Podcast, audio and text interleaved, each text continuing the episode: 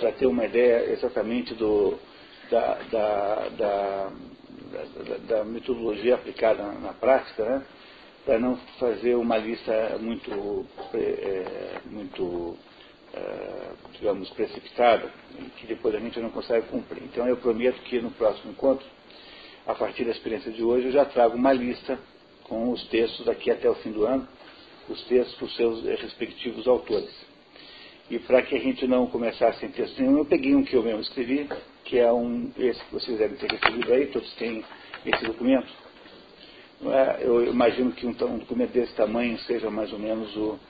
Isso a gente vai testar hoje, né? Seja mais ou menos um tamanho ideal para essa nossa atividade aqui, que é, vai das 8 ao meio-dia, né? Durante, durante os sábados, nessa semana, nessas vezes que estou aqui para apresentar o projeto de expedições pelo mundo da cultura. Aliás, é, já existe um folheto para o, o projeto de expedições pelo mundo da cultura. Imagino que o Codeco depois vai entregar a vocês é, um folheto, né, para os que ainda não têm. Tem aí a programação do ano inteiro. São, são todos livros emocionantes, todos imperdíveis. Não é? Vocês não vão perder é, a chance de. É, não vão perder sua, sua, seu tempo em, a, em, entrar em contato com eles. Ontem mesmo nós fizemos o, o livro Ulisses de James Joyce que é uma das obras mais difíceis de entender que quem possa ler. É um livro feito para ser realmente impenetrável, né?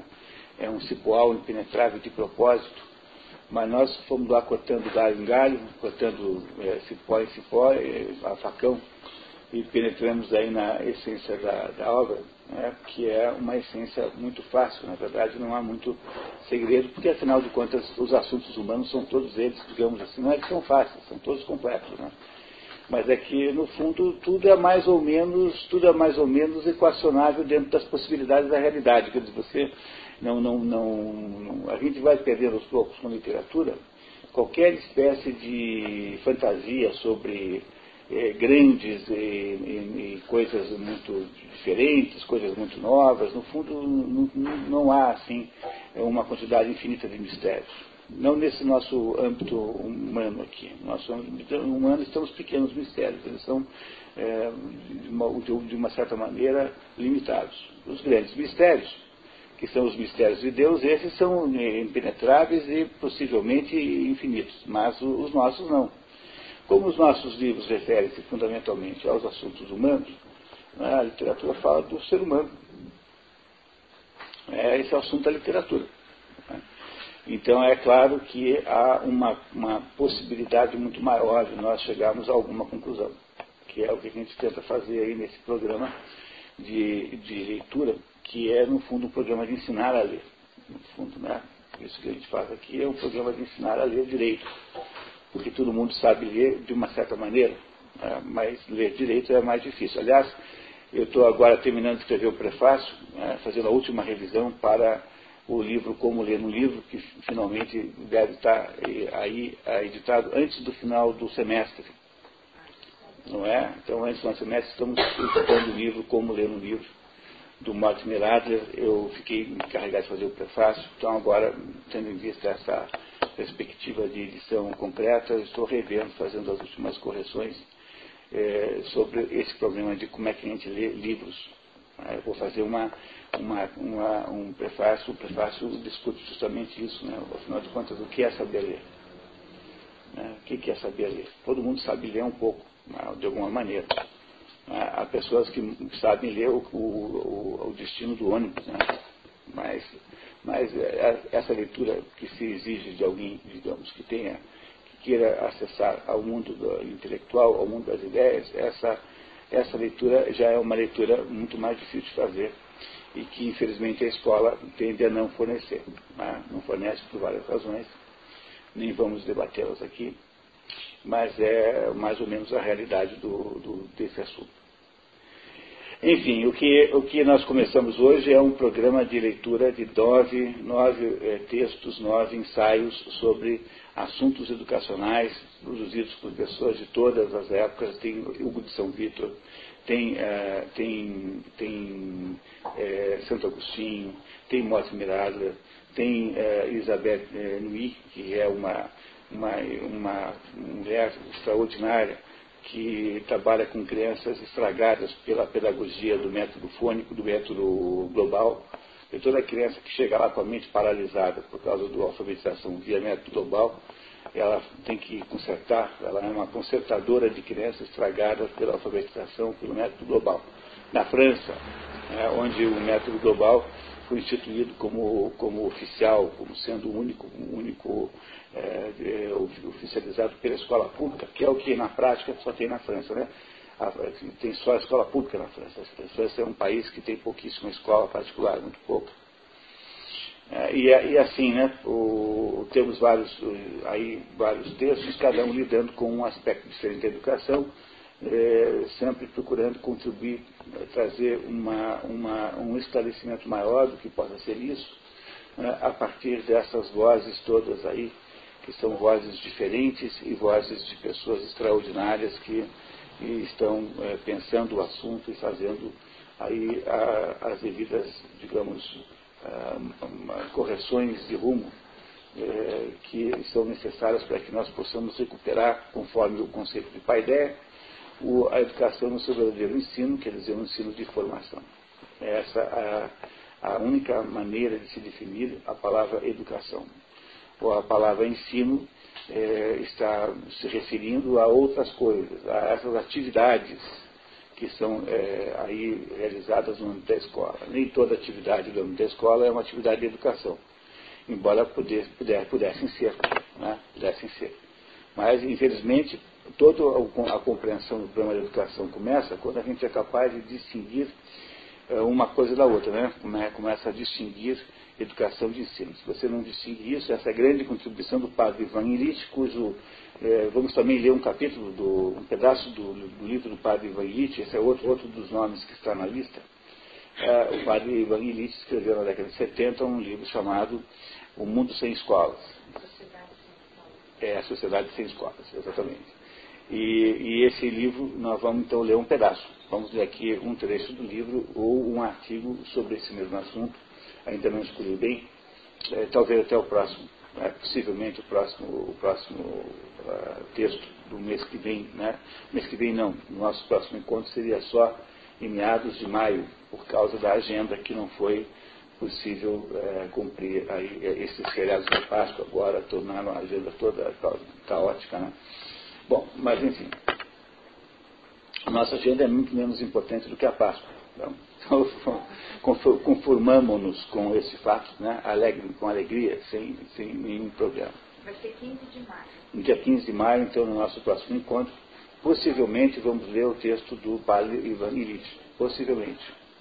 É, muito possivelmente. Os textos traduzidos ficarão mais para o segundo semestre, porque eu estou escrevendo um livro que tem data para entregar, e eu, eu preciso terminar de qualquer jeito mesmo. E, então eu não tenho muita disponibilidade é, para escrever agora, né, para fazer o trabalho de tradução, que dá um certo trabalho, na verdade. Né, sempre dá um pouco, por menor que seja o texto, sempre dá um certo trabalho. Mas a gente começa o nosso projeto Paideia, é, aí versão 2010, é, com o primeiro dos textos, que é esse que está aí na mão de vocês para entender o trivium. Esse texto que está aí é o prefácio um livro, esse livro pode ser encontrado no comércio, o livro chama-se Trivium, escrito pela irmã Miriam Joseph.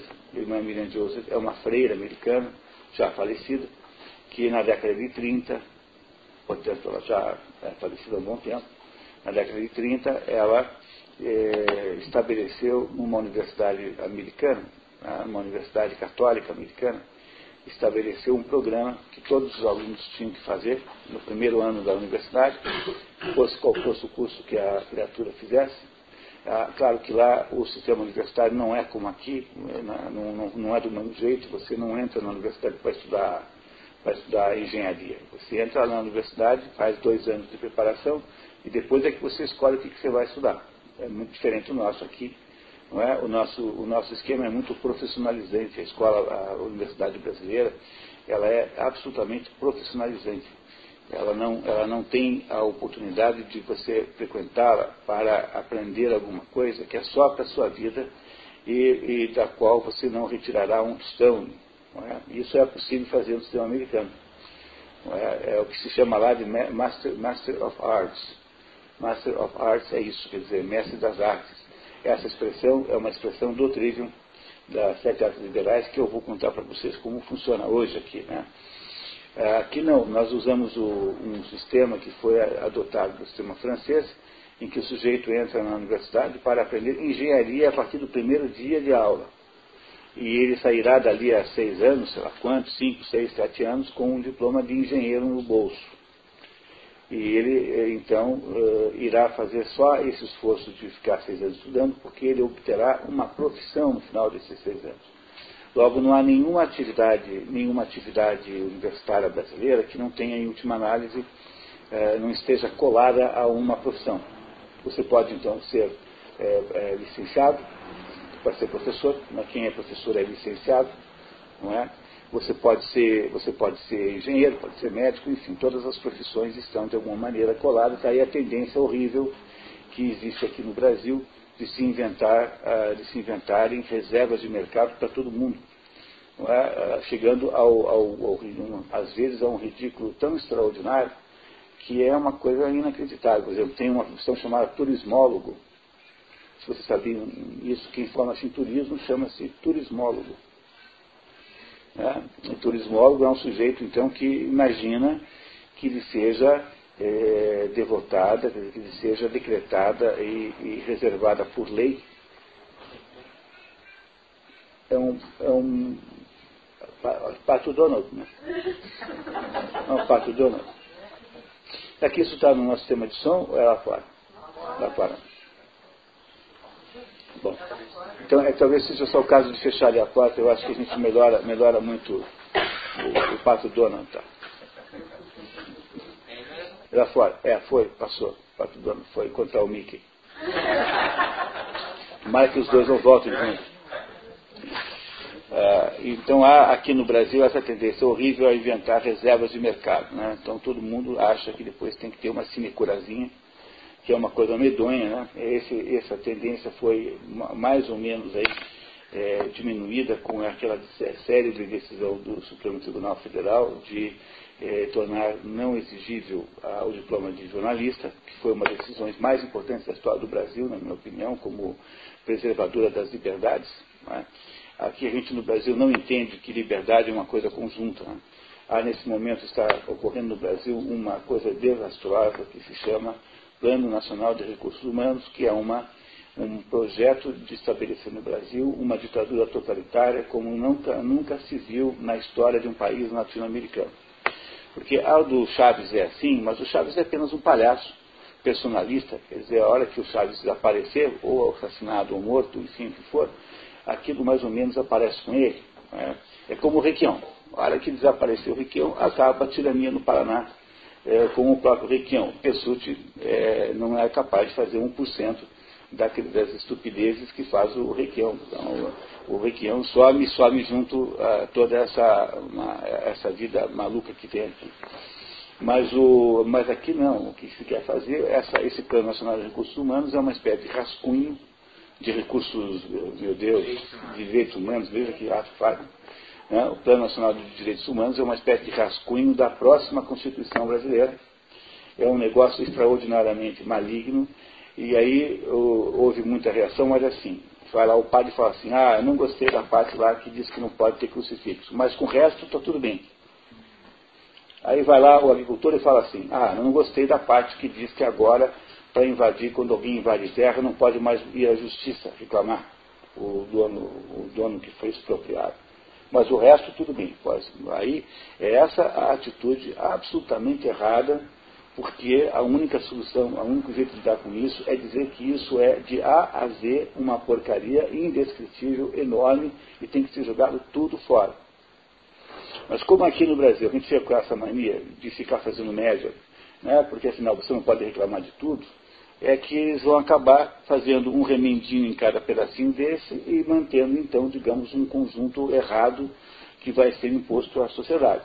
Isso é assim, a não ser que se faça alguma coisa grave a respeito disso, a não ser que se faça realmente uma oposição do tamanho daquela que houve para impedir que as armas fossem, é, que, o, o, o, que, que houvesse o desarmamento, né? Aquela oposição que foi feita ao desarmamento foi feita, eu participei, por exemplo, de diversas é, é, é, grupos de diversos seminários, simpósios, enfim, debates sobre isso, foi a oposição que nos salvou, porque senão teriam conseguido fazer, e agora, se não houver alguma coisa equivalente, haverá seguramente a mesma, a mesma situação. Esse é outro assunto, né? Esse assunto do, do, do que eu estou falando, estou apenas dizendo para vocês que as coisas são sempre um conjunto. E é preciso sempre olhar para elas de um modo assim é, mais amplo, para a gente poder, de alguma maneira, é, olhar, ter, ter sobre isso alguma visibilidade. Né? Bom, o, o assunto do nosso dia de hoje é o trígio, mas é mais do que o trígio, é também o quadrívio. É, no fundo, uma coisa chamada sete artes liberais. E qual é o, o sentido desse nosso, nosso dia de hoje? É contar para vocês que é possível fazer, que houve um momento na vida do, do, do mundo em que havia um método de educação que era genial e que o mundo moderno jogou fora, mas não jogou fora hoje, jogou fora a partir já do Renascimento, quer dizer, ele, é, ele já foi jogado fora há muito tempo. E ele ficou aí sobrevivente um pouquinho aí numa outra experiência, entre elas esse da irmã Maria, da irmã Miriam Joseph, que era essa freira americana que na década de 30, numa universidade americana, estabeleceu aí um, um método de ensino que um método de preparação para o curso universitário que exigia que a pessoa, antes de qualquer coisa, aprendesse a arrumasse a cabeça antes de poder entrar numa universidade. O nome disso era Trivium. O nome desse, desse, desse, de, dessa atividade não foi ela que inventou, ela apenas ressuscitou isso, né? já, isso já estava mais ou menos em adormecido, ela ressuscitou e fez uma experiência muito limitada, né? portanto não fez muita diferença na prática no volume. Mas, por outro lado, veja, 80 anos depois estamos aqui falando disso. E eu se, adoraria poder ter a chance na vida ainda de ter uma, uma, de poder organizar uma escola que ensinasse só o trivium e o quadrivium. Para criança, para criança, escola para criança, mesmo que ensinasse os três artes do trivium e as três artes do quadrivium.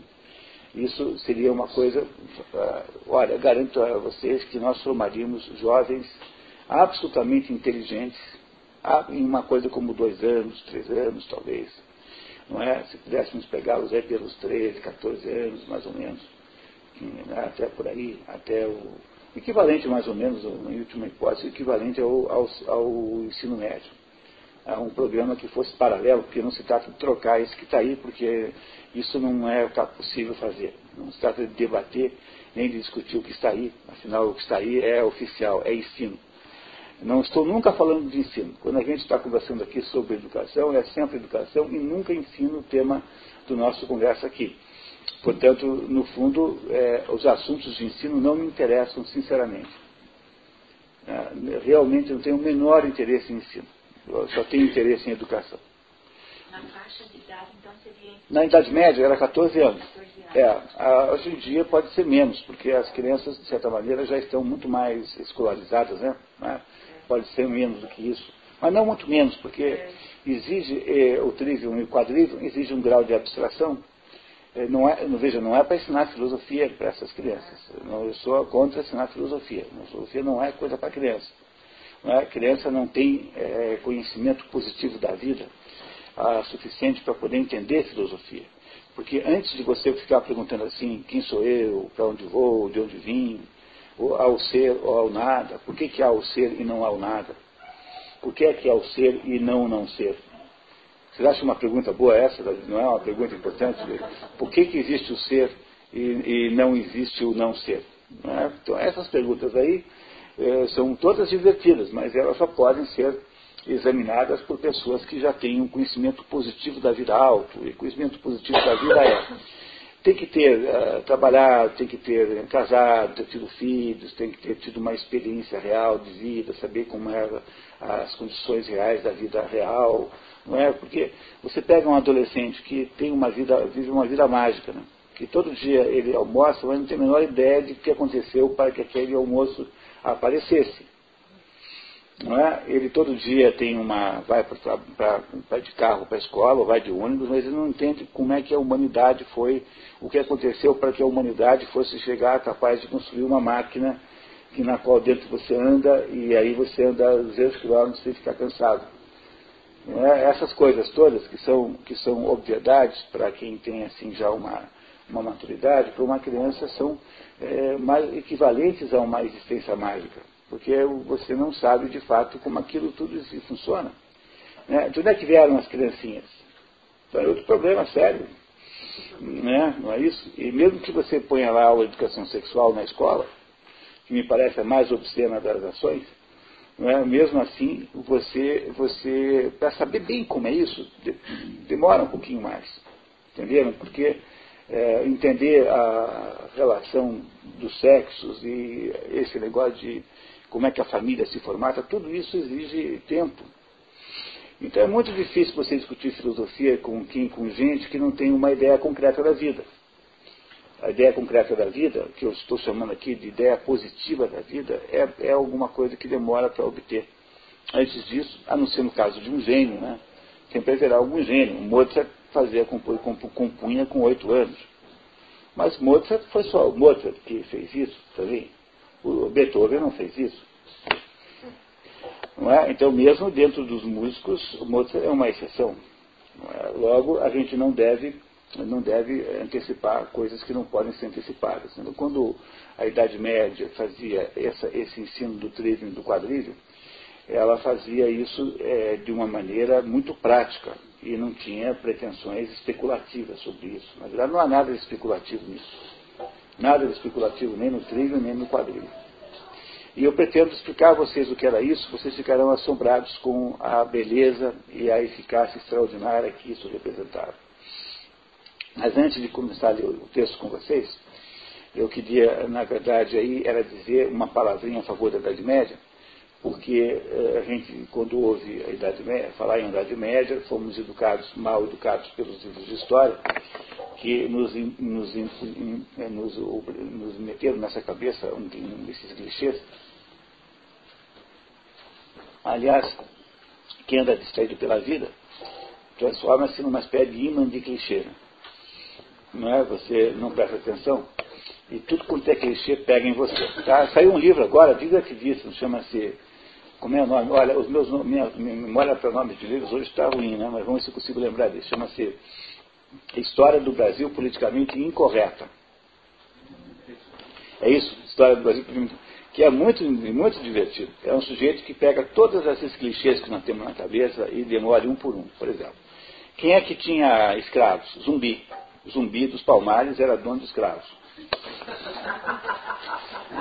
Embora o Zumbi dos Palmares seja o, o exemplo maior de vítima dos, da escravidão, então, ele próprio era um escravocrata é, extraordinário.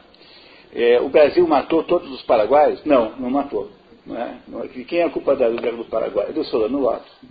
Não é? Quer dizer, é, todas essas, se você pegar um livro de histórias, vai, o Brasil eh, fez um ato imperialista de esmagar a população masculina do Paraguai, eh, matando tudo. Uma mentira, não foi verdade. É? E assim por diante. Quer dizer, você quando começa a mexer nesses clichês, você vai percebendo que. Você sabe o que é um, um clichê, né? Clichê é uma coisa que todo mundo também sabia, porque antigamente tinha um negócio chamado tipografia, que ainda hoje existe, mas quase assim para fins artesanais. Eu acho uma tipografia uma coisa maravilhosa. Quando eu vejo uma tipografia, eu entro para ver, eu tenho um, um verdadeiro fascínio por tipografias. E quando a minha filha fez é, uma, é, 15 anos, a gente fez uma festa, eu mandei fazer o, o convite num tipógrafo. Ficou charmosíssimo, chiquérrimo o convite na tipografia não fazer em offset nem no computador. Em tipografia é mais chique. Né? Mas a, ah, os jornais eram feitos como? Você tinha plaquinhas de chumbo que tinham as letras ali, não é? Esculpidas. E você então, para fazer um jornal, você tinha que fazer isso, produzir para cada, cada linha, né? Uma placa dessa com todas as letras esculpidas. Isso era feito numa máquina, que era uma máquina de escrever, mas em vez de você apertar a letra P e bater lá e, e imprimir P, é, você é, esculpia o P. É, e aí depois você juntava isso numa caixa e aí você punha na máquina, era uma espécie de gravura. Tecnicamente é como se fosse uma gravura. E aí você tira as cópias todas é, né, por cima daquele, daquele. Então o que é um clichê? Clichê é que, passado o tempo, você percebia que algumas frases, algumas palavras sempre apareciam. Então, esses já estavam prontos, não precisava fazer novo. Então, a palavra governo, por exemplo. Todo jornal põe a palavra governo 300 vezes. Então, havia um clichê chamado diálogo governo que estava prontinho. Então, o clichê o que é? Clichê é uma frase pronta, alguma coisa que já está pronta, que você usa, tira da prateleira e não precisa fazer novo. Então, um clichê significa, modernamente falando, né, um dito, uma opinião, uma frase, uma, um, um aforismo, que você não entra no mérito e você usa assim mais ou menos como quem é, é, usa alguma coisa que está sempre disponível. Portanto, é, quem não presta atenção quem vive uma vida meio distraído, é uma espécie de, de, de imã desses negócios, porque passa o dia inteiro falando mes, mesmices, por exemplo, né? do tipo assim, clichês, como é que é, né? Puxa, aqui, né? Em Curitiba tem quatro estações do, tem duas estações do, do, ano só. Tem o inverno e a estação ferroviária. Né? Coisas do gênero, assim. Né? Então são frases feitas. Tem pessoas especialistas em falar isso o dia inteiro. Você vai ficando horrorizado com isso, porque o sujeito é um, uma máquina repetidora de frase feita. Né? Um, um clichê é uma frase feita. E, é, e esse é o problema. Quando a gente vai estudar a Idade Média, o que a gente estuda é um conjunto de preconceitos extra, extraordinariamente equivocados, porque os preconceitos podem ser certos também. Né? Eu não tenho nada contra preconceito. Aliás, eu acho que a gente só consegue viver porque a gente tem preconceitos. Preconceito é uma espécie de, de coisa positiva. Não é? Você não tem preconceito? Mas claro que tem. Não é? não é isso? Alguém acha que não tem preconceito? Todo mundo tem preconceito, sem o que você não consegue dar um passo à frente. Você tem uma porção de ideias preconcebidas do mundo que você põe para funcionar. Essa é a razão pela qual a maioria dos homens não casam com homens e a maioria das mulheres não casam com mulheres. Porque, de alguma maneira, tem um preconceito de que se deve casar com o sexo oposto. Ou não é verdade isso? Há alguma outra exceção, mas é, não é a regra, né? É, na, na, regra geral, os homens casam com mulheres, as mulheres casam com homens, não o contrário. Pois quem, é, quem, quem diz que, que quem, quem, diz que não tem preconceito precisa me explicar por é que não casou com alguém do mesmo sexo porque seguramente você tem também. Dizer, preconceito não é uma coisa errada nem ruim. Entendeu? É um clichê achar que preconceito é ruim. Compreenderam agora o sentido de clichê? Quer dizer, é um clichê achar que preconceito é ruim. Alguns preconceitos, no entanto, estão errados, porque você parte de pressupostos errados mesmo. E esses pressupostos que estão errados, né, eles, é, é, eles atrapalham muito, eventualmente, porque eles carregam e dão para você, digamos, uma munição é, é, falha para você lutar aí na sua, ao longo da sua vida com, com a compreensão da realidade. E um grande preconceito errado é esse com a Idade Média. Porque na verdade não é um preconceito, ele é uma espécie de campanha publicitária negativa. Quando o, o ser humano fez, quando né, o mundo ocidental fez o Renascimento, na, na, a partir do século XIV, começa, digamos, acaba o modelo medieval e começa o, lentamente o mundo a ir para o Renascimento, que é um fenômeno, digamos, mais forte no século XVI do que em qualquer outro lugar. Né? Século XVI. Era preciso caluniar o que vinha antes, pra, até para poder dar ao que vinha depois um certo ar de importância. E foi então que houve uma uh, campanha extensiva de caluniar o modelo medieval, que era um modelo extraordinário, maravilhoso, sob muitos aspectos, veja, uma sociedade capaz de produzir aquelas catedrais góticas. Não se pode dizer dela que seja uma sociedade é, é, é, obscura e, e, e, trevosa, como se acha, né? Idade Média, Idade das Trevas. Outro clichê. Quantas vezes vocês já não viram isso? Idade Média, Idade das Trevas. Outro clichê. É? Uma sociedade que produziu a escolástica que foi o, método filosófico mais rigoroso da história da humanidade. Tão rigoroso que não há um professor de filosofia moderno capaz de, de, de dar conta daquilo. Nada, nenhum, nenhum, nenhum, nenhum. É, exceto talvez um outro gênio por aí. É, uma sociedade capaz de produzir isso não pode ser chamada de obscura. Uma sociedade capaz de produzir a Divina Comédia de Dante Alighieri não pode ser chamada de obscura. Uma sociedade como a Idade Média, que afinal de contas era, foi, teve uma homogeneidade extraordinária. Há uma, uma, uma historiadora francesa chamada é, é, Regine Pernoud, que diz o seguinte, que não houve nenhuma época da história da humanidade em que a mulher foi tão bem tratada quanto na Idade Média. A Idade, a idade Média confunde-se com aquela idade cavaleiresca, em que há, digamos, um culto da mulher como sendo uma, uma, uma, um valor, uma, preciosidade social que deve ser, de alguma maneira, é, quase que é, divinizada. Nunca houve mais isso. As mulheres modernas são tratadas como lixo perto das mulheres medievais. Como é possível imaginar que uma sociedade que fazia isso era uma sociedade das trevas?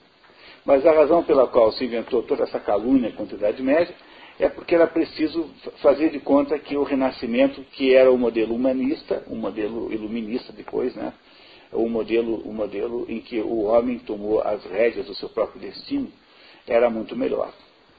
Essa, esse, esse programa publicitário propagandístico anti-Idade Média, que no fundo é anti-Deus, no fundo, no fundo, no fundo é isso que ele é, permanece até hoje vivo aí nos livros de história, nos diversos clichês que se, que se tem sobre a Idade Média. Não estou com isso dizendo que, que ela não tinha que ela não tinha defeitos. Então, de modo geral, indica-se a presença da Inquisição, por exemplo, como um defeito da Idade Média.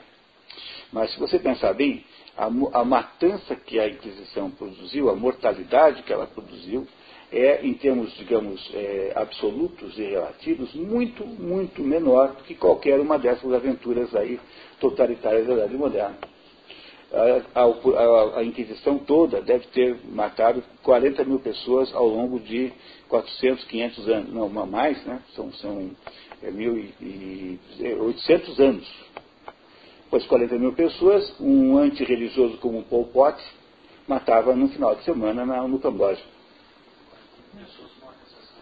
Pois é, não é? Quer dizer, veja, e aí é preciso também lembrar de outra coisa a Inquisição é, cruel, que aquela Inquisição cruel que, afinal, né, deixou, deixou, uh, deixou. A Inquisição no começo não era uma coisa errada, muito, muito ao contrário, ela teve, paradoxalmente, provavelmente um, um fator de salvador de vidas, porque era assim, uma sociedade muito religiosa, da Idade Média, alguém implicava, por exemplo, dizer que tal fulano era bruxo. Alguém faz uma calúnia contra alguém, um vizinho infeliz tá? qualquer coisa. Vai lá e calunia alguém. Diz, ah, o sujeito lá, eu vi de noite, pegou um gato lá, e mais não sei o que, pegou lá um, um pouco de pinho-sol, e, e, deu lá para o gato comer, e o gato saiu pulando, sei lá. Deve ser alguma bruxaria, não sei o que é tal. E aí então criava-se aquele burburinho no bairro. Olha, fulano é bruxo, tem um bruxo, tem um bruxo. Pô, não é que ele morreu, aquele neném que nasceu ontem? Só pode ser por influência desse bruxo e começam a inventar crimes, né? Não é isso? O povo faz assim, né? Começa a ter um imaginário coletivo inventando crimes. É até que chega uma hora, todo mundo pega uma foice e vai lá matar o sujeito. Bom, para que foi inventada a Inquisição? Foi inventada para chegar e dizer, não senhor, peraí, calma.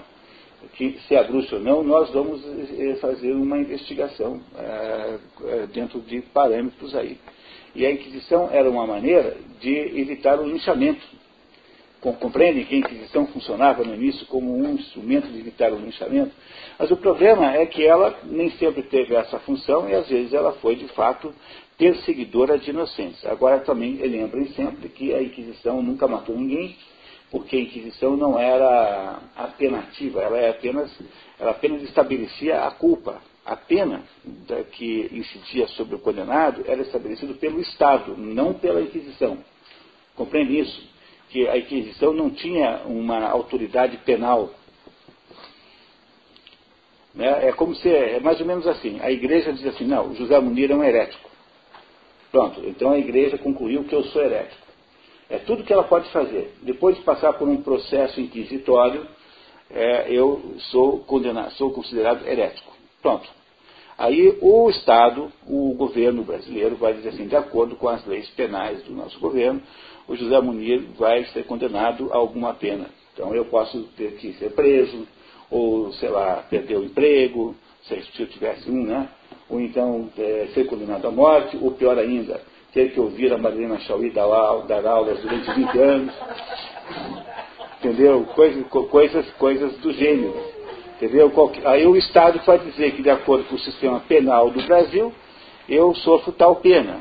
A pena de morte por, por, na fogueira não era uma pena estabelecida pela igreja. Compreenderam isso? A igreja é apenas estabelecia a culpa, mas quem estabelece a pena é o príncipe, é o governo civil, é o Estado. Sempre foi assim. E, além disso, é preciso lembrar também o seguinte, que a Inquisição pior de todas, que se chama Santo Ofício, que tem só esse nome na, na, na Espanha, é uma Inquisição moderna e não é medieval, porque ela é dos reis católicos. Né? Os reis que unificaram a Espanha e libertaram a Espanha do domínio árabe e que depois puseram, propiciaram a vinda dos espanhóis da América. Portanto, era, era a segunda metade do século XV. Nós estamos em pleno renascimento quando há, há o Santo Ofício. Portanto, essa já é uma Inquisição moderna e não é uma é uma Inquisição do, da, do Renascimento e não é uma Inquisição medieval. É essa que é a mais cruel de todas, porque os espanhóis são cruéis. Não é? O, o povo espanhol é cruel, basta você ver a torada. Em Portugal tem torada também. Olha que em Portugal é assim. A ideia da torada é que o toureiro consiga imobilizar o touro. Então, em última análise, o, o toureiro vence a luta quando ele consegue segurar o touro pelos chifres e empurrar para baixo, assim, e o touro fica meio, sem saber o que fazer, fica meio constrangido, né? Aí o touro diz assim, ó, melhor parar de, de ficar com esse sujeito e tal. E aí o português declara a vitória. É assim que é em Portugal. Na, em, na Espanha, a torada é aquela coisa terrível em que supunha que antes do toureiro ser morto, o, o cavalo tinha que ser morto cavalo era morto pelo, pelo, pelos chifres do touro, meio como parte do espetáculo sanguinolento, é muito diferente. É, é, é muito diferente. O espírito, o, eu, sou, eu tenho um avô português e uma avó espanhola, é, catalã. E eu convivi toda a minha, são estrangeiros os dois. Eu tenho, meus quatro avós são estrangeiros.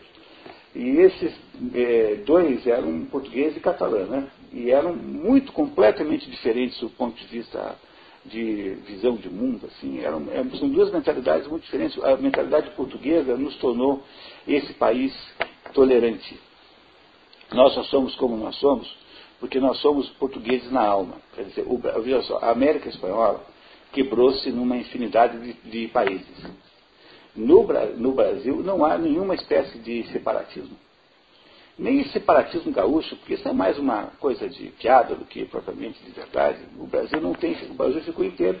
A América Portuguesa não se separou, porque é da índole portuguesa e, portanto, da nossa tolerância, uma certa tolerância, uma certa, digamos, mansidão que nós temos assim estruturalmente, não é? é e essa diferença dos espanhóis, que são terrivelmente belicosos não é? São terrivelmente belicosas. Então, quando você botou a, a, a Inquisição lá no Santo Ofício, é, ela se transformou numa monstruosidade. E mesmo assim, com toda essa monstruosidade, é preciso, mesmo assim, ter cuidado, porque ela, quando você a compara com os outros atos de monstruosidade humana, ela não parece que fica tão mal assim na comparação. É? A Inquisição portuguesa, então, era a maior piada que existia na face da Terra. Era assim, um negócio assim, dizia, ah, não, para de encrencar, pô, diz lá que você, afinal de contas, não, não declarou que Jesus Cristo é gay, pronto. E a gente vai para casa embora, está tá tarde já, acaba essa encheção de saco aqui. Entendeu? A Inquisição portuguesa, então, era um negócio para você inocentar todo mundo, parar de encrencar, não é para encrencar. Vocês compreendem essa diferença enorme de psicologia que há entre os povos, né? Mas eu estou dizendo isso, não é bem o nosso assunto, apenas para voltar a enfatizar que uma das maiores eh, calúnias históricas, não é? um, do, um dos, dos, das maiores percepções coletivas erradas que há, é sobre é, esta monstruosidade da Idade Média, que não é de modo nenhum verdade. Não é, não é de modo nenhum verdade, é preciso refazer esta ideia com urgência. E porque não é de modo nenhum monstruosa a Idade Média, é que ela foi capaz de, entre os seus diversos feitos, produzir um dos mais notáveis sistemas de educação que o mundo já teve, que se chama o sistema das artes liberais, que é o nosso assunto da nossa manhã de hoje. E que eu gostaria, em que eu gostaria de entrar agora, se você não tem nenhuma dúvida até agora. Dúvidas, perguntas, comentários? Mesmo? Nenhum? Felícia, nenhum? Seja homem. Não dá, não dá para ser, né? Não dá, tá certo. Dá para começar então?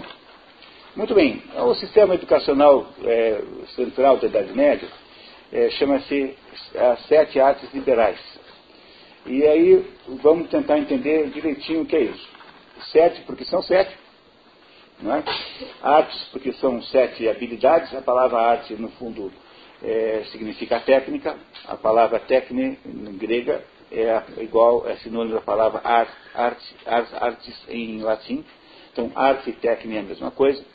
A gente para no tempo dos gregos, é, o, a, a, obra de um, a obra de um poeta era técnica, a arte de um, de, um, de um sujeito que constrói um navio é técnica, a arte de um médico é técnica, tudo isso é técnico, não é? tudo é técnico. E modernamente só é que a gente faz uma diferença que, que, impede que a gente entenda o sentido da palavra sete, da expressão sete artes liberais, porque modernamente a gente chama de arte aquilo que tem uma, uma, uma certa conotação beletrística, então chama de artes plásticas, chama literatura de arte, por exemplo, e chama de técnica tudo aquilo que envolve, digamos, uma conotação mais material, não é, não é isso? Mas isso não é assim, quer dizer, a origem da na, palavra, na sua origem, arte e técnica eram a mesma coisa. Tanto é que arte é apenas a tradução latina da palavra grega técnica. Era tudo a mesma coisa. Para Aristóteles não havia diferença na natureza entre o trabalho de um poeta, que produz um poema, e o trabalho do médico que cura, que arruma a perna quebrada de alguém. É a mesma, o mesmo tipo de conhecimento, não é? um conhecimento que se manifesta fora daqui de quem faz. Quando, o que é que iguala a arte do médico com a arte do que faz uma poesia?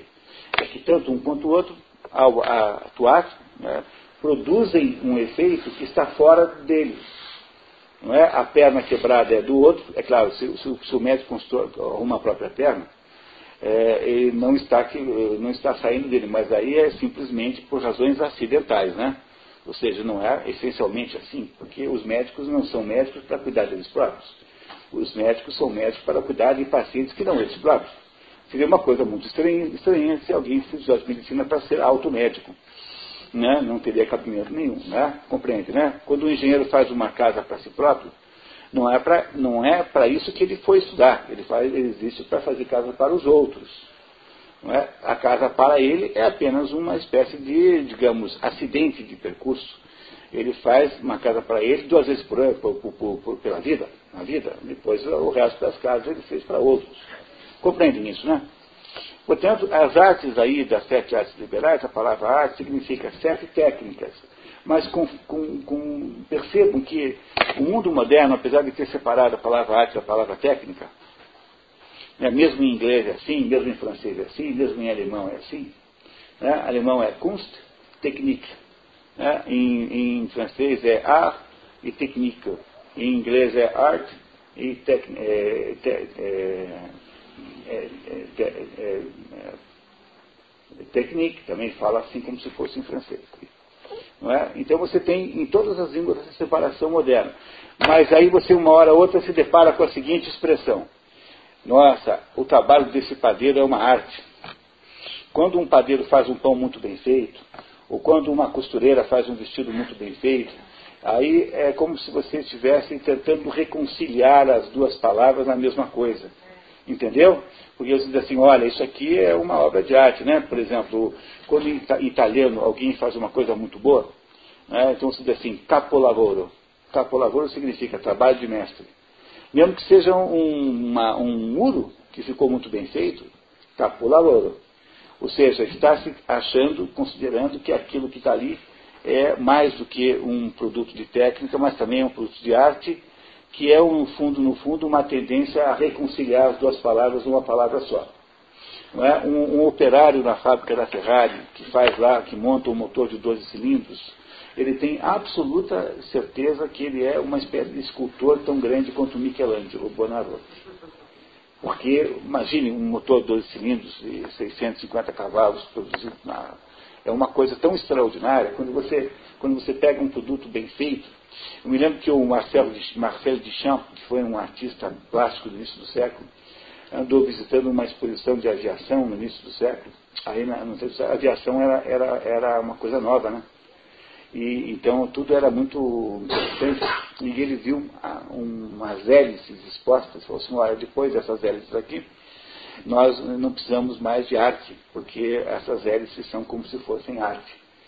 Há, então, sempre uma tendência, digamos, implícita em todas as coisas, meio que dormente, para você recuperar esta, digamos, essa junção que era a junção que havia naturalmente na cultura grega, porque para um grego era tudo mais ou menos equivalente. A arte técnica era a mesma coisa. Compreenderam isso? Né?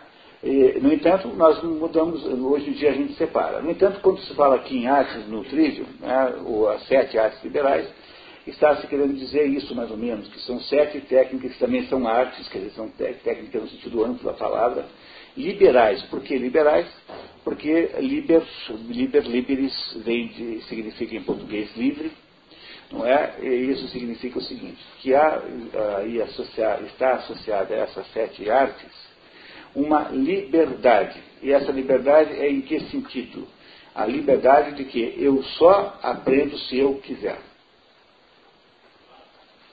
Nada, nada desse, desse conhecimento dessas sete coisas é obrigatório. Pois é. Então, pois, vocês já sabem, eu já disse a vocês várias vezes aqui, que o que caracteriza a, o ensino é essa obrigatoriedade. E, e, nesse assunto educação, a primeira coisa que mata a possibilidade de ensinar é a obrigatoriedade de ensinar e a obrigatoriedade de aprender. Portanto, o primeiro inimigo do ensino, e é a primeira razão pela qual ele não consegue educar, não numa relação, digamos, proporcionalmente satisfatória, não é? Porque todo mundo tem experiência real. Você vai para a escola, fica lá preso. O que, que são as escolas? São penitenciárias de regime semiaberto. Né? O que é uma escola? Não é isso? É uma penitenciária de regime semiaberto. Algumas escolas públicas mantêm as portas trancadas com cadeados durante o dia para as crianças não fugirem. Olha, o que, que parece? Não parece com uma penitenciária de regime semiaberto? É, ainda assim, os, os moleques que pulam o muro. Né? Tem moleque que pula o muro. Mas não é isso que é a escola, não é uma penitenciária em regime semiaberto. Chega às duas da tarde, sei lá que hora, você solta as crianças e que no dia seguinte voltam arrastadas, assim, puxadas pela. Né? Botam arrastadas. Né? Eu, o, nós temos um amigo, um filósofo chamado Olavo de Carvalho, que chegou à conclusão, ele conta essa história, a conclusão de que não era para obrigar a filha a ir para a escola, porque tinha uma menina que não queria ir para a escola de jeito nenhum. Então ela fazia a coisa do gênero. Ela pegava, por exemplo, primeiro tinha dor de barriga todo dia na hora de ir para a escola. Depois que a, a negócio da dor de barriga não pegou mais, ela enfiava o pé dentro de um formigueiro que tinha no jardim, para ficar com o pé todo machucado para não ter que ir à escola. Olha que coisa. Aí, o, quando o formigueiro começou a ficar muito, muito manjado, ela começou a se esconder embaixo da cama para ir para a escola. Aí teve um belo dia em que o motorista do ônibus, irritado com a demora da menina, falou assim para ele, só deixa que eu vou pegar a menina. O motorista foi lá, entrou no quarto, puxou a guria pelo pé, assim, debaixo da, debaixo da cama, e veio com a menina assim, puxando a menina para dentro do ônibus. E aí a menina gritava assim, Bidu, Bidu, que era o cachorro. Era um cachorro desse tamanho. Né? A hora que ele viu que a filha pedia socorro para o cachorro, daí ele chegou à conclusão de que não dava para obrigar aquela criança a ir para a escola, porque ele tinha chegado ao cúmulo, né? não dava mais. Quer dizer, aquilo já era o fim do fim, né? não dava mais. Essa criança vai arrastada pelo motorista do ônibus, gritando para o cachorro, Bidu, me salve, Bidu, me salve, Bidu, me salve.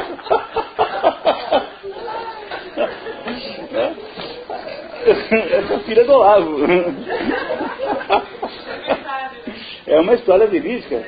E o, e o, então o problema, o problema é esse, né? Quer dizer, o ensino, por, por fato de ser obrigatório, ele acaba implicando nessa, nessa ideia de que é, é, parece estar parecido com uma penitenciária de regime semiaberto. Não é? Não, não, é igualzinho. Pensa bem, não tem muita diferença. Não é? Também tem ordem unida, também tem que ir lá, tal hora, entra e sai da sala na hora que manda, tem sinal, pá, para, entra, sai, pá, pá. É tudo igualzinho. tem aquele bandejão que é o almoço, a merenda, tal, tudo igual. Não, sei que vocês não tinham percebido isso antes, não, parece. Nunca tinha parado para pensar, né? É, é, igualmente, né? Bom, aí, ah, ou do, no caso do, das artes liberais, não acontece isso porque elas são livres. Ah, pode ser que o pai obrigue a criança a ir. Bom, mas aí já é uma questão é, intrafamiliar. Com essa, essa, questão não está, é, dessa questão não se discute o mérito. Porque afinal de contas, uma, uma, é uma, uma autoridade familiar, não é? Agora, o sistema não é obrigatório, quer dizer, não há uma imposição estatal obrigatoriedade de frequentar a escola, como há hoje, né? Hoje há uma obrigatoriedade. Tem um professor Luiz Farias, que faz aqui com o CODES um trabalho de educação belíssimo, e que, e que é um lutador por essa ideia. O professor Luiz Farias mantém há muitos, há muitos anos já os seus filhos fora da escola e educa as suas crianças em casa, seus filhos em casa, aí usando para isso recursos jurídicos, como liminares, ações na justiça, para que não seja incomodado e não seja é, impedido de o fazer. Né? O professor Luiz Farias está, frequenta aqui estabelece aqui no CODEP diversas atividades educacionais, está produzindo aí um trabalho extraordinário com professores aqui de, de Paranavaí e da região. Que vocês tiverem interesse em saber mais sobre isso, a Inês pode depois contar para vocês. Né, Inês? Talvez na volta do intervalo você pudesse fazer um pequeno relatório do que é que tem acontecido aí no âmbito educacional com o professor Luiz Farias, que é aí de Maringá. É? E é um dos poucos brasileiros que está lutando contra essa história. Bom, mas isso é outro assunto, depois a Inês conversa com vocês.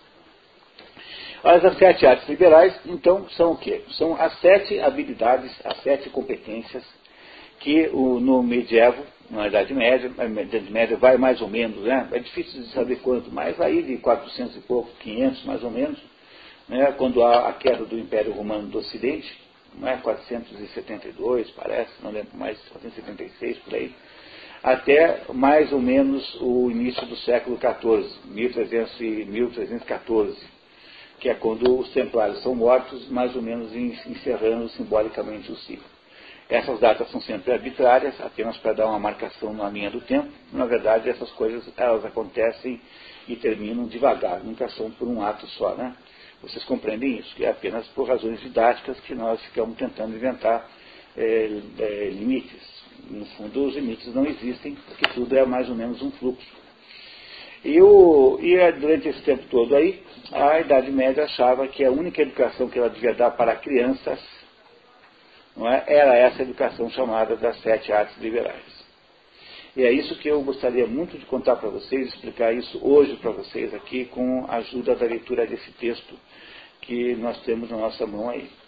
No entanto, para fazer isso, preciso perguntar se vocês estão uh, até agora é, felizes com que as explicações que eu dei. Há alguma dúvida, algum ponto que vocês queiram debater? Só há uma única regra no nosso, nosso curso, que é proibido não entender. Discordar pode discordar à vontade, não tem a menor dúvida. Agora, não entender não pode, porque aí você não vai conseguir discordar de verdade. Até para poder discordar, é preciso que você entenda. Claro, claro. Sei. Alguém tinha ouvido falar isso na vida antes, na escola? Olha, eu, eu fiz pedagogia na. Tudo bem. É, é, as razões pelas quais isso é, foi esquecido são muitas.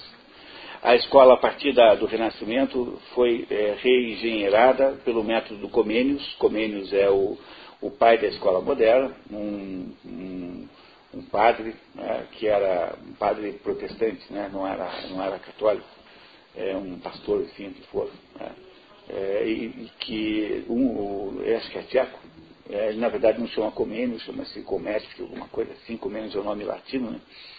E esse sujeito é que desenhou a escola nova. Está aqui no texto aí uma indicação firme sobre isso, vocês não precisam nem anotar, tem aqui indicações bibliográficas no texto, para quem quiser estudar. Esse aí não do, do Comênios. É, mas é, isso tem sentido, né? Porque afinal ele é, está na fonte e na origem da escola moderna, não é isso? Não é? A, a razão principal é que, é, somando aí essa calúnia contra a Idade Média, somada, somando, somando aí com o modelo novo do Comênios, não é? e somando com essa espécie de mistificação moderna, que é a escola universal obrigatória, Não é? Tudo isso junto faz com que as sete artes liberais pareçam uma velharia. Mas você não tem a menor dúvida, não haveria menor, melhor terapia para formar crianças inteligentes do que isso. E é o que eu pretendo provar ao longo dessa manhã aqui conversando com vocês sobre esse assunto. Não é? Muito bem. Feito isso, podemos começar a ler? Não é? Alguém quer me ajudar a ler aqui? Inês, topa ou alguém temos algum outro voluntário para ser leitor aqui? Alguém quer ser leitor? Fábio, André. Quem voluntário que quiser. Se alguém quiser, será um prazer. É bem fácil. Opa, que beleza. Obrigado. Então vamos lá. A gente vai lendo. É, a Inês ontem, coitada, ficou com a missão de ler aquelas enormes e longuíssimas páginas do Ulisses, né? E ela nos ajuda sempre muito. Mais uma vez, queria agradecer muito para você. Aí vamos lendo parágrafo por parágrafo e eu vou mais ou menos explicando e vocês, dentro daquele nosso acordo de sinceridade, vocês vão dizendo o que é que não está claro e me perguntam o que quiserem, sempre que eu souber a resposta direito. Não é? É isso? Podemos começar então? Tá? Então, Fábio, poderia ler o primeiro parágrafo, por gentileza? Nunca se comemora em excesso o lançamento no Brasil de uma obra fundacional como o Trivium, da irmã Miriam Joseph. Já que não é todo dia que a indústria editorial nacional arrisca penetrar na pretensa selva escura do medievo. É, eu fiz uma piadinha com Dante Alighieri, né, né? No, no, no, na Divina Comédia, antes de Dante Alighieri ir visitar os infernos, o, o purgatório e o paraíso, ele começa a história mais ou menos assim, perdido numa selva, no meio da minha vida, perdido numa selva oscura, né, está lá no Dante Alighieri, então eu fiz uma piadinha aqui com uma, uma espécie de gracinha, com o Dante Alighieri, né? Então acredita-se que o medievo, né? Medievo é a mesma coisa que a Idade Média, seja uma selva escura cheia de terrores, de, de feras e de, e de, perigos, quando na verdade era uma época de acordo sobre alguns, alguns aspectos muito mais iluminada do que a nossa. É claro que não tinha telefone celular, né? Mas também tem a paciência, né? Não é? É isso, não é? Não tinha, não tinha, não tinha radiola, né? Tá? Não, tinha, não tinha torradeira. Né? Tudo isso era um problema, não tinha aspirina. Mas tinha outras coisas que não essas aí. O desprezo da intelectualidade nacional pelos assuntos da Idade Média é razão da esquelética oferta por aqui de obras escolásticas, comparadas por Erwin Panofsky às próprias catedrais góticas, e explicação do nosso Vale do Azul. Vale do Azul. Vale do azul significa voo de pássaro, voo de passarinho. Que é, quando você fala vale do azul, significa que algum, a gente trata alguns assuntos aqui como um passarinho trata, como um passarinho voa, quer dizer, por cima, mal tocando, né, com, enorme, com enorme superficialidade. Né? Isso, o vale do azul significa que é uma coisa assim leve e superficial. Sobre os fundamentos civilizatórios do Ocidente, entre elas a própria ideia de educação. Então, olha, olha. Então aqui, né, o que você tem aí, né, eu estou dizendo o seguinte, que é, pelo fato de que nós desprezamos a Idade Média, então aqui não temos literatura sobre a Idade Média. É difícil você achar livros do Etienne Gilson, por exemplo, que é um grande estudioso da Idade Média, é muito importante. Você tem uma porção de, de, de lacunas na nossa indústria editorial e, sobretudo, da escolar. Se não fosse a editora Loyola, que é a editora brasileira que tem o maior de todos, o melhor acervo de todos. Acho, a editora Loyola é o melhor acervo é, de todas as editoras brasileiras. Nós não teríamos nem a Suma Teológica. A Suma Teológica está editada pela editora Loyola, custa uma fortuna, porque é enorme, né? são, sei lá quanto, 30 livros, custa uma fortuna, enfim, custa lá, 1.500 reais, não sei quanto. Mas uh, tem para comprar, caso você queira fazer. Né? Existe né? uma, uma instituição, uma, uma biblioteca pública poderia comprar, eventualmente. E, e, a escolástica é essa filosofia gerada pela Idade Média. O, o Erwin Panofsky é um alemão que é crítico de arte, de arte basicamente, e ele descobriu uma coisa notável. Ele descobriu que a estrutura da, do, pensamento e raciocínio escolástico, ou seja, dessa filosofia da Idade Média, ah, como é que era isso? Era assim, você tinha eh, discutir uma tese, por exemplo, uma tese muito típica da Idade Média. Deus existe ou não? Como é que era feita a investigação desse assunto? Era feita assim. dois é, filósofos, né, dois, é, dois debatedores, iriam lidar com esse assunto. Um vai provar que sim, outro vai provar que não. Quer dizer, há uma espécie de inspiração dialética nisso. Então aquele que vai provar que sim começa. Bom, então eu queria começar dizendo que Deus existe por causa disso, disso, disso, disso, disso. Aí o outro que vai dizer que Deus não existe, antes de dizer uma palavra sobre a não existência de Deus, está obrigado a, em primeiro lugar, repetir tudo o que o outro anterior disse com toda a precisão e, e, com toda a honestidade. Quer dizer, ele é obrigado a repetir os argumentos do outro, fazendo um esforço para entendê-los verdadeiramente. Entendeu? Não é como discussão, a, gente, a discussão é assim, né? Você fecha o ouvido enquanto o outro fala, daí você fala a tua mesma coisa que você tinha falado antes. Quer dizer, é uma discussão, você na verdade quer só ganhar a discussão. Olha, se você está querendo descobrir a verdade, a verdade qual é? Afinal de contas, Deus existe ou não existe? Então não é possível agir desse jeito. É? Portanto, esses debates, eh, debates filosóficos escolásticos duravam dias, semanas. E, e, cada um deles gera 80 páginas, 90 páginas. Então é por isso que a Suma Teológica é, é muito grande, porque há essa, digamos, essa riqueza enorme de debate. E isso, de acordo com o Panofsky, o Panofsky descobriu que esse método filosófico só existiu na Idade Média, chama-se escolástica, embora tenha havido uma tendência moderna a, a ressuscitar isso no tal do, do neotomismo, neotomismo, de que o filósofo mais importante foi Jacques Maritain, é, o Panofsky descobriu que a estrutura disso é uma estrutura exatamente igual à estrutura arquitetônica das catedrais góticas. Esse Jacques Maritain? É, isso mesmo. É um neotomista. Isso. Ah, então, ah, não é, fazia uh, essa estrutura bipolar, é, que vai se estreitando, se estreitando até chegar, digamos, no céu, que é quando você tem a resposta, é a mesma estrutura arquitetônica de que ele entende, porque ele é um esteta, né, ele é um especialista nisso, da igreja gótica.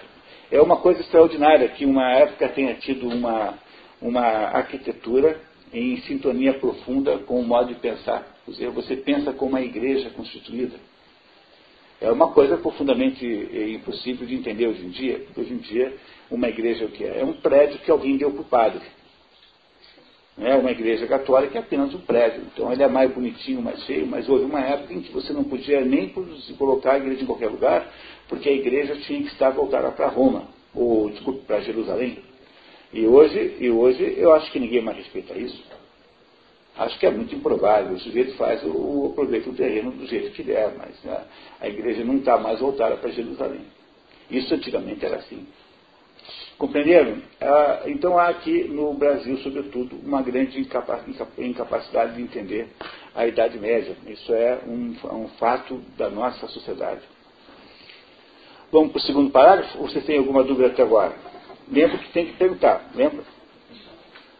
Aliás, Nada deveria parecer mais enigmático ao cidadão brasileiro medianamente informado, que vive por aí a falar em idade das trevas, do que o escandaloso fiasco deste monstrengo chamado Sistema Nacional de Ensino.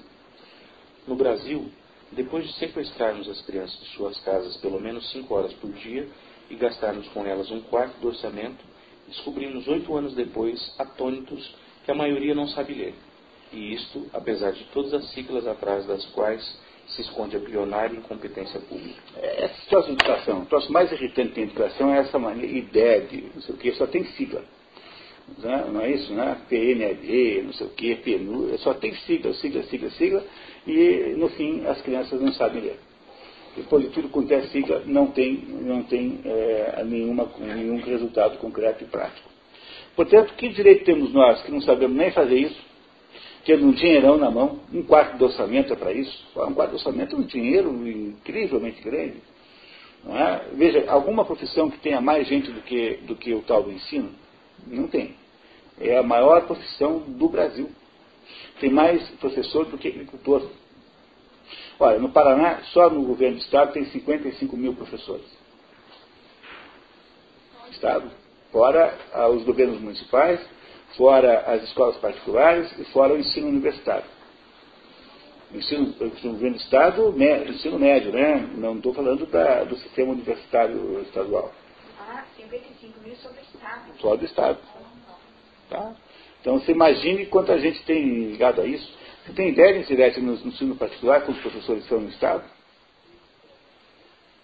Em Paranavaí, você tem ideia? Mas é uma quantidade incrível. Quantos professores tem na prefeitura de Paranavaí? Alguém sabe isso? Mas os números são muito grandes. Quantas escolas são? É, quantas escolas tem em Paranavaí? Municipais. Quantos? Não, tem mais. Tem mais. Depois tem muito mais. Tem uma quantidade incrível de gente trabalhando com educação. Se você vai fazer conta, é uma quantidade enorme de pessoas. Não é? Como é que pode nós, com todos esses meios, é? com todos esses meios, ficarmos aí com a boca cheia falando mal da Idade Média, que, afinal de contas, com meios muito menores do que nós, fazia coisas espetaculares, né? e nós não somos capazes de fazer a mesma coisa nem perto. Então, vamos ser modestos aí e parar de falar mal da Idade Média. Nós, brasileiros, não temos autoridade para falar mal da Idade Média. Não temos mesmo, tá? Se fôssemos a Suíça, mas o, nós, brasileiros, não temos nada. Continuamos, por favor. O enigma da baixíssima eficiência do ensino, que não é fenômeno exclusivamente brasileiro, foi em parte resolvido na década de 70 pelo padre austríaco Ivan Illich, que propôs uma sociedade sem escolas. Tucu. Tucu significa ponto.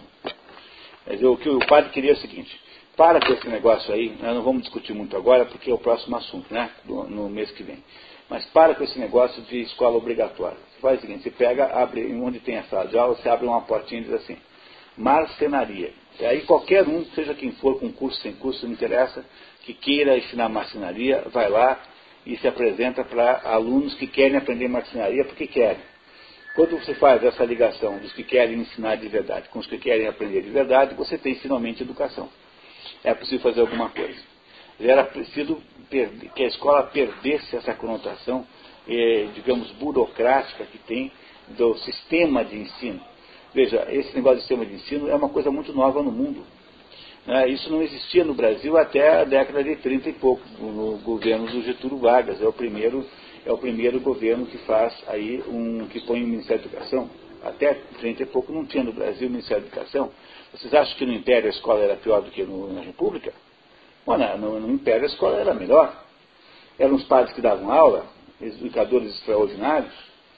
Não é? Nos Estados Unidos, até o governo Carter, que é 70 alguma coisa, 76, não tinha Ministério da Educação. Portanto, a existência de uma estrutura burocrática para controlar a educação não é nenhuma garantia de que a educação vai melhorar. Ao contrário, pode ser até que seja a razão pela qual ela piora.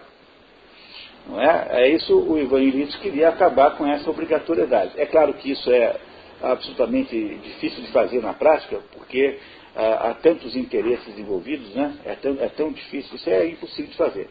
Então eu também não estou querendo fazer isso. Eu, na verdade, deixei de me preocupar com o ensino, não quero saber disso, não me interessa, e, e faço o que eu posso na periferia do sistema, produzindo programas de verdadeira educação, como esse aqui.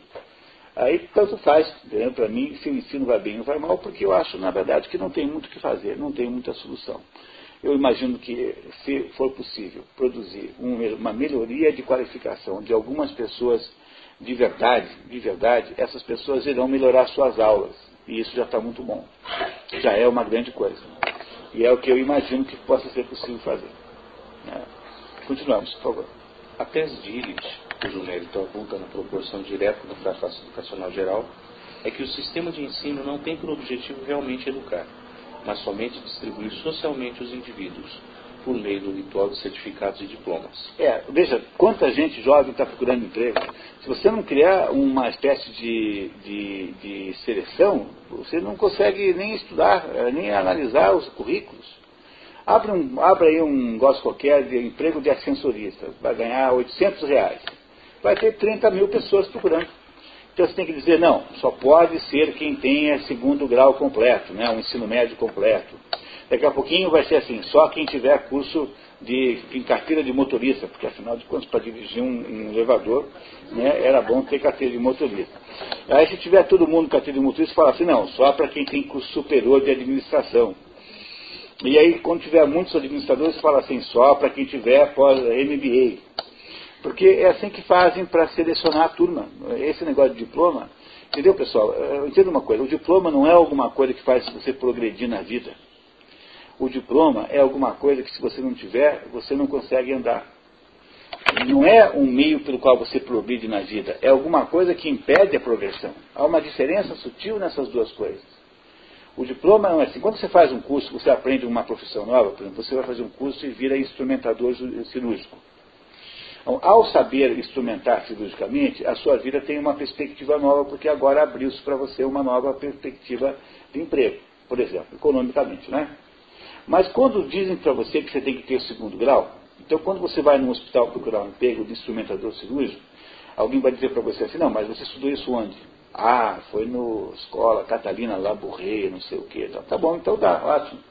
Agora, quando alguém diz para você assim, que você tem que ter o segundo grau completo, não é a mesma coisa. Entenderam? Porque o, o sujeito pode dirigir o elevador é, sem ter ido um dia para a escola de aula. Porque não é preciso nenhuma competência humana para dirigir um elevador. Nenhuma, nenhuma, nenhuma, nenhuma. Basta você ser educado e ter um dedo, pelo menos. né? Basta um dedo, né? Entendeu? E um nariz comprido, meio assinado na ponta, também daria. Mesmo sem ter dedo nenhum. Né? Não E ser no meio um pouco educado. O resto não precisa ter. Quer dizer, compreender a diferença enorme aqui agora, eu ter um curso de instrumentação cirúrgica é alguma coisa que permita que eu progrida na vida. Porque eu sei aquela arte chamada instrumentação cirúrgica. Aprendi uma coisa concreta.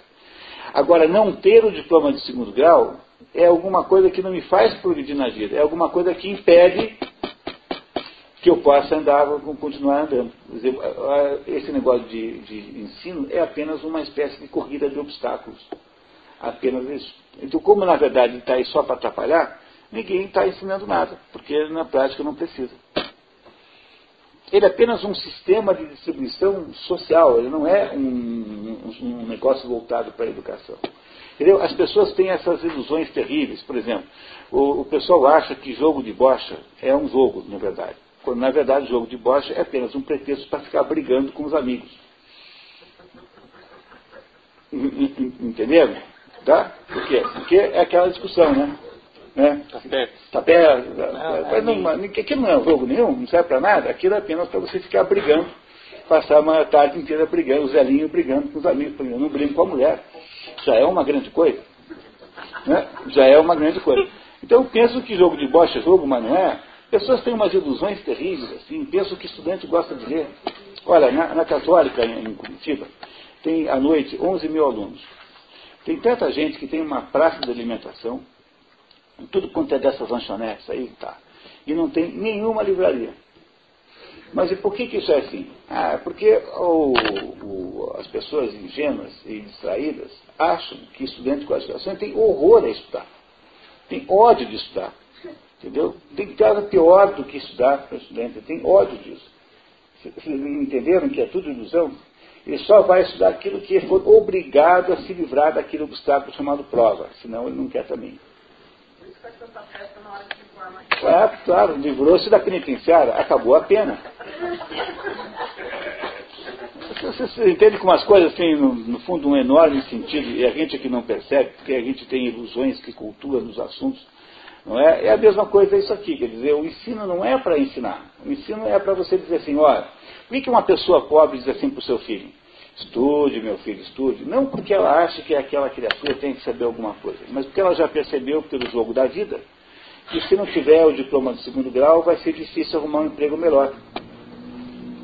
Mesmo que a criança, não saiba nada, não tenha aprendido nada, interessa aquele pedaço de papel que diz segundo grau. O pessoal está tão acostumado nessa Pois é, é muito irrealista tentar impedir, é, acabar com isso. Portanto, é o que eu digo para vocês, a solução é produzir verdadeira educação fora do sistema de ensino. É, nós aqui nesse sábado de manhã não estamos no sistema de, no sistema de ensino. Nós estamos aqui envolvidos num projeto educacional. Tá? Verdadeiramente educacional. Por isso que esse projeto é completamente livre. A, a, a, liberdade de vir ou não vir é a condição necessária para que vocês possam entender alguma coisa. E por isso que é para refletir. É, mas isso é, é o padre, o padre Van Elite, né? Não é isso? Tá. Continuamos, pessoal, vamos lá? A escola formal esta que ele, ele deseja suprimir, não é um meio de educação, mas um meio de promoção social. Fato que as pessoas humildes revelam perceber quando insistem com o Joãozinho. Estude, meu filho, estude. Claro, elas não estão interessadas em cultura verdadeiramente, não querem que os filhos saibam alguma coisa, elas querem que o filho se dê bem na vida.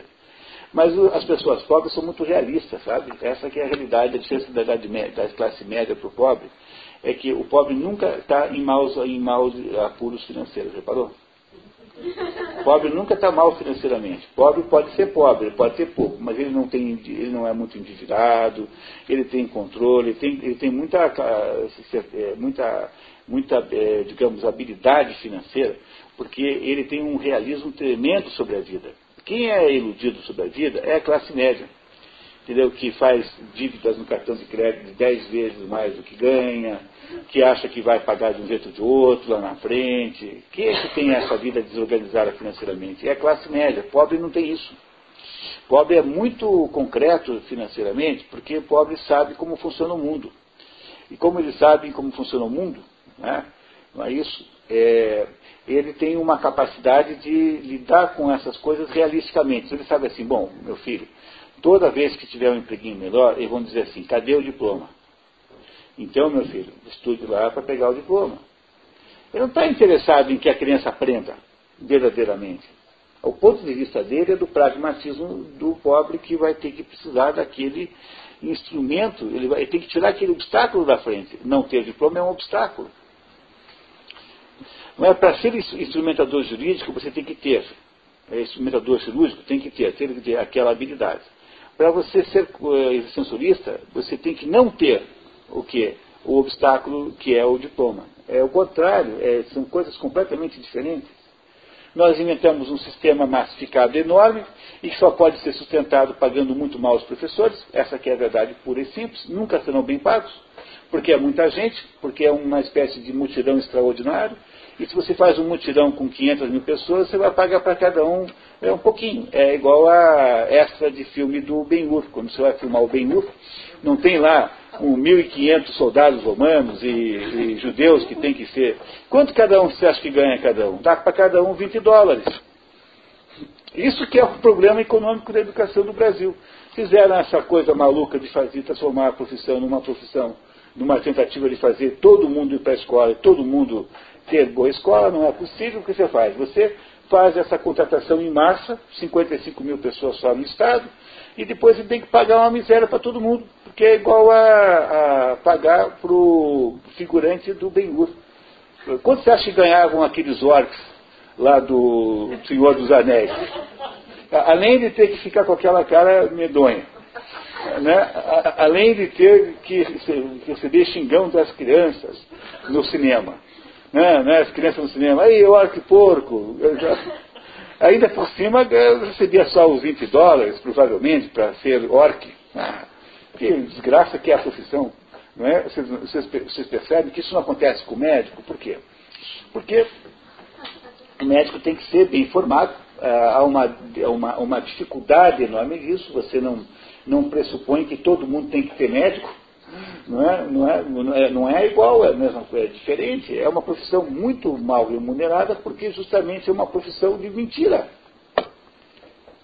Então, isso é tudo uma mentira. Isso tudo é apenas uma maneira do Estado dizer. Sabe por que, que tem escola pública no Brasil? Para ninguém poder dizer que não tem. Apenas para desmentir a tese de que não tem. Ah, essa que é, infelizmente, a realidade sobre esse assunto. Ah, mas a questão do. Se nós formos montar um. Das famílias. Eu não acho que não há problema nenhum, nenhum, nenhum, porque na prática o que acontece é isso. Ninguém sabe nada e não fez a menor diferença. Quer dizer, em relação ao, ao nosso método atual, nós teríamos o mesmo resultado concreto, exatamente o mesmo, sem fazer, fazer as crianças passarem por essa tortura. Porque na prática, nós não estamos escolhendo entre ir para a escola obrigatoriamente sair de lá formado de verdade, né, e não ir. Nós estamos escolhendo entre ir ou não ir para ter a mesma coisa. Não é? é? Entendeu? Porque na prática, na prática, é o seguinte, pessoal, a economia desse assunto, quando eu falo economia aqui, eu falo no sentido amplo da palavra economia. Economia desse assunto é o seguinte, é impossível você dar escola de qualidade para todo mundo. E por quê? Porque é impossível obter professores qualificados para todo mundo. Portanto, a educação, no sentido real, concreto, seja obrigatória ou não, ela acaba acontecendo assim. Um pequeno grupo de professores consegue verdadeiramente ensinar e um pequeno grupo de alunos consegue realmente aprender. Então você vai para o ITA, um, um, sujeito que quer ir para o ITA, e de fato vai aprender. O professor do ITA, de fato, vai ensinar. Mas isso é assim, sendo a escola obrigatória ou não. Quer dizer, se você não tivesse obrigatoriedade, provavelmente o resultado real final seria o mesmo. Não é? Como resultado concreto do, do, do, do, do processo educacional seria igual. É? Com a diferença que agora aqueles que vão para a escola vão porque querem e agora aprendem. E os que não vão, vão não, os que dão aula de verdade, de fato dão aula de verdade. Acabaria a mentira. Portanto, é, eu sei só que isso é impossível de fazer, não estou é, propondo isso, porque isso é impossível de fazer. Mas olhando para a sua restrição, eu diria que no fundo a diferença seria mínima. Porque essa turma toda que vai obrigada para a escola aprende alguma coisa, aprende nada. Eles não querem. É, a coisa mais difícil do mundo é você ensinar alguém que não quer aprender. É? Mesmo quando você é um professor muito bom, você é um professor muito competente, é um inferno isso. Uma dificuldade enorme, enorme, enorme, enorme. É muito difícil, pessoal, é muito difícil. Dificílimo. Você só aprende o que você quer aprender. Essa é a verdade pura e simples. É? se, eu viesse, se eu desse aqui para vocês uma aula sobre estrutura dos materiais, se eu pudesse dar uma aula como essa, então eu ia discutir como são as fórmulas que calculam as lajes, para saber qual é a carga, né, qual é o tamanho da laje de acordo com a carga que você. Vocês acham que vocês iam aprender alguma coisa? Ou vocês dizem, mas meu Deus, a última coisa no mundo que eu estou querendo saber é qual é o tamanho da coluna para suportar a carga da laje. Não é? Ora, vocês só têm uma chance de aprender esse negócio aqui porque vocês estão interessados no assunto educação, senão você teria ficado em casa vendo o desenho do Scooby-Doo, que teria sido muito melhor do que vir aqui se incomodar no sábado de manhã. Essa que é a realidade desse assunto. Agora, fingir que, porque eu estou brigando, fingir que vai haver ensino, é, por outro lado, um pouco de autoilusão. Eu posso até fazer isso porque me parece que politicamente não há modo de ser diferente, mas não, não nos autoiludamos, né? Pelo menos não isso, né? O modelo que está indo agora é transformando a sala de aula em sala de lá uma pessoa dá aula para o Brasil inteiro e tem lá um monitor que nem tem para Mas isso é no ensino universitário, né? É no ensino universitário. É, no, no, no, ensino de adulto, é, digamos, superior, eu diria assim que a única educação que é, de, que, que é possível ter de verdade é a autoeducação. Então, aí nesse caso, quando você tem pessoas crescidas, aí eu diria que a autoeducação é a única, a única saída que tem. Né? Você tem interesse no assunto qualquer. Você quer entender, por exemplo, a teoria da evolução de Darwin. O único jeito de você aprender isso é você fazer para você mesmo uma escala de, de, de, leituras até você chegar num ponto de dizer, ah, agora entendi isso, agora eu vou para outra coisa. A primeira condição é que você esteja interessado no assunto. O segundo é que você estabeleça um ritmo e um processo de, de estudo que seja é, adaptável à sua própria vida. Entendeu? A sua vida familiar, a sua vida, enfim, o modo como você mora, como você vive. No âmbito superior, então, eu diria que a autoeducação é o único jeito. Quer dizer, essa é a escola possível no nível superior. Mas, no fundo, o que eu estou aqui, não estou aqui fazendo uma campanha para acabar com a escola. Porque eu sei que isso não é realista. Tá? Mas eu estou apenas sendo enfático para que nós compreendamos o problema que, que, que, a Idade Média não tinha. E que permitiu que ela produzisse, então, o trivium e o quadrivium. Vamos ler mais um pouquinho? Vamos lá. Vamos decifrando o mistério na medida em que desprezamos a falsa equação entre ensino e educação. O sistema de ensino não produz educação, porque está ocupado demais em produzir documentos. Educação terá de ser buscada preferencialmente a Lures, fora do sistema. A Lures é feio, né? Não devia ter posto isso aí, né? Mas nem tudo está perdido, porque sempre haverá um professor ou outro protegido pela apatia do sistema, que dará por sua própria conta aulas magistrais e educará de fato, contanto que seus alunos o desejem. Obviamente, o que nem sempre é o caso. É, a, grande, a grande saída é que é, não tem profissão mais livre do que a de professor, porque jamais alguém vai entrar no mérito da sua aula. Eu fui professor de, de sétima série, fui professor de quinta série, de sexta série, de primeiro, segundo, terceiro ano grau, do, do segundo grau. Eu fui professor universitário, fui professor de pós-graduação. Eu dei aula a minha vida inteirinha. Nunca, jamais na vida, apareceu alguém para entrar no mérito da minha aula. O que fazem é o seguinte, em determinado curso de pós-graduação, aparece lá, fazem avaliação do professor por um questionário, coisa que eu sempre achei obscena, porque quem tem que avaliar o, é o professor que avalia os alunos, não o contrário. Porque se os alunos estivessem em condições de avaliar o professor, eles seriam professores e eu seria o aluno. Né? Essa que é a verdade sobre esse assunto. Agora, o que é, por que, que se faz o contrário? Porque há uma espécie de demagogia que você faz, é uma espécie de demagogia de tentar agradar o cliente. Entendeu? Porque acredita-se que o aluno seja cliente, como se o aluno fosse um consumidor de sanduíche do McDonald's. E como acham que a aula é uma espécie de sanduíche, então a aula tem que ser engraçadinha, alegre, bonitinha, com piadinhas. Não é? Então exige-se uma espécie de apalhaçamento da escola para que o professor possa ser bem é, avaliado, o que é uma outra porcaria. Tem que ser legal, tem que ser aula, tem que ser bacana, legal. É, então, o professor que é desejado nesse mundo, digamos, na, na, quando o mundo moderno, então, pensa que está reformando a educação, está apenas tentando transformar o professor em palhaço. Que é apenas o que se tenta fazer e nada mais. Quer dizer, não interessa quanto o sujeito sabe. Tem que saber como é que são, se são boas as piadas ou não. Não é uma coisa, não é uma barbaridade o negócio dele, mas é o que nós estamos fazendo de verdade. Não é, não é isso? É, é essa demagogia que você faz com os alunos.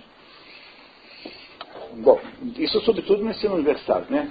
No ensino médio isso não é tão bem, não é bem assim. Está muito longe, não. Temos aí uma espécie de lei geral com correlação inversa. A capacidade de educar alguém é inversamente proporcional à oficialidade do ato e diretamente proporcional à liberdade de adesão do educando. Entenderam? É, essa é a primeira condição, a primeira equação que rege o assunto chamado educação. Para que possa haver educação, tem que ter alguém que queira realmente ensinar.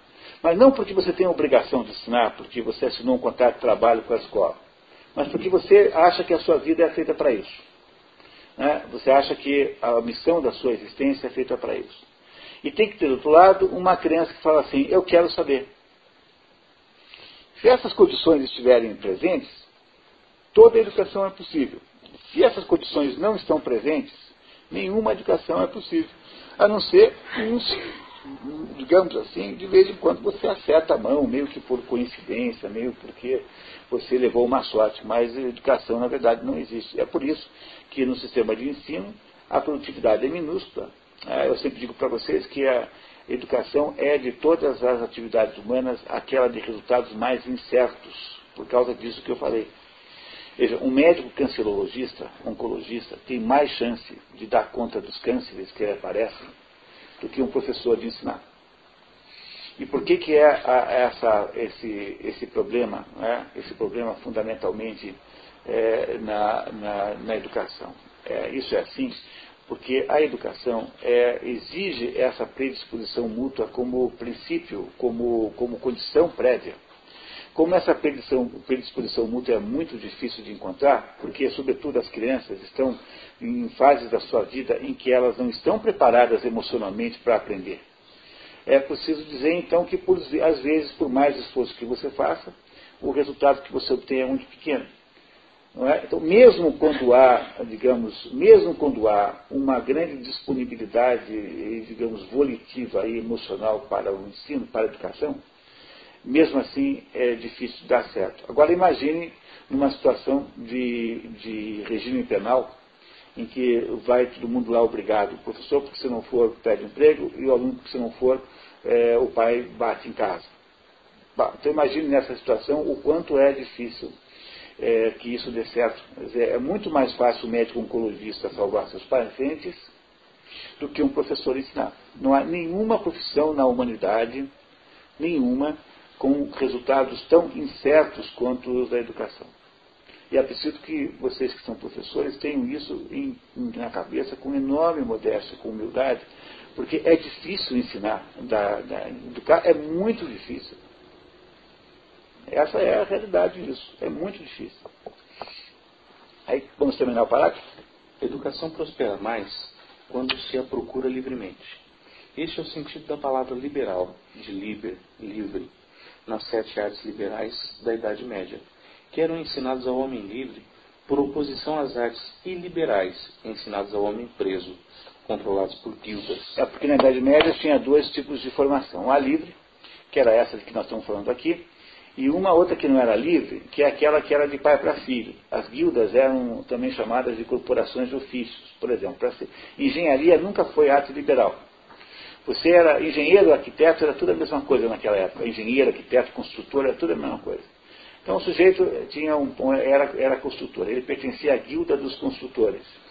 E ele então tinha segredos, porque havia determinadas fórmulas que não eram divulgadas, né, fórmulas de cálculo de estruturas. Imagine, pega uma daquelas igrejas góticas para você ver como é que o sujeito botou aquilo em pé.